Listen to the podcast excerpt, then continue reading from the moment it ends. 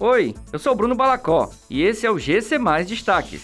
Após morte, Sarto determina prioridade máxima para encontrar alternativas para feirantes da José Avelino.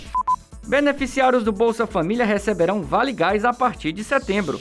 Com descontos de até 70%, Fortaleza Liquida terá mais de 3 mil lojas, sorteios de carro, TVs e caminhão de prêmios.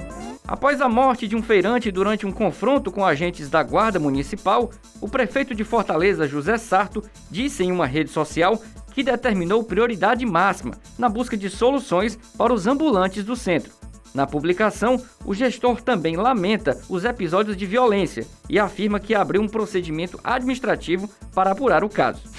O governo federal quer antecipar para setembro a implementação de um Vale Gás para os beneficiários do Bolsa Família. A proposta anterior era que este programa só começasse a valer em novembro, junto com o Auxílio Brasil, e deve substituir o Bolsa Família. A proposta atual é que as famílias que fazem parte do Bolsa Família recebam um valor de 120 reais a cada dois meses para a compra de um botijão de gás. Entre os dias 27 de agosto e 6 de setembro, a capital cearense recebe a 12ª edição do Fortaleza Liquida, um evento que reúne mais de 3.500 lojistas em uma ação promocional. Neste ano, os consumidores poderão encontrar descontos de até 70% em produtos de lojas de rua e dos shoppings da cidade.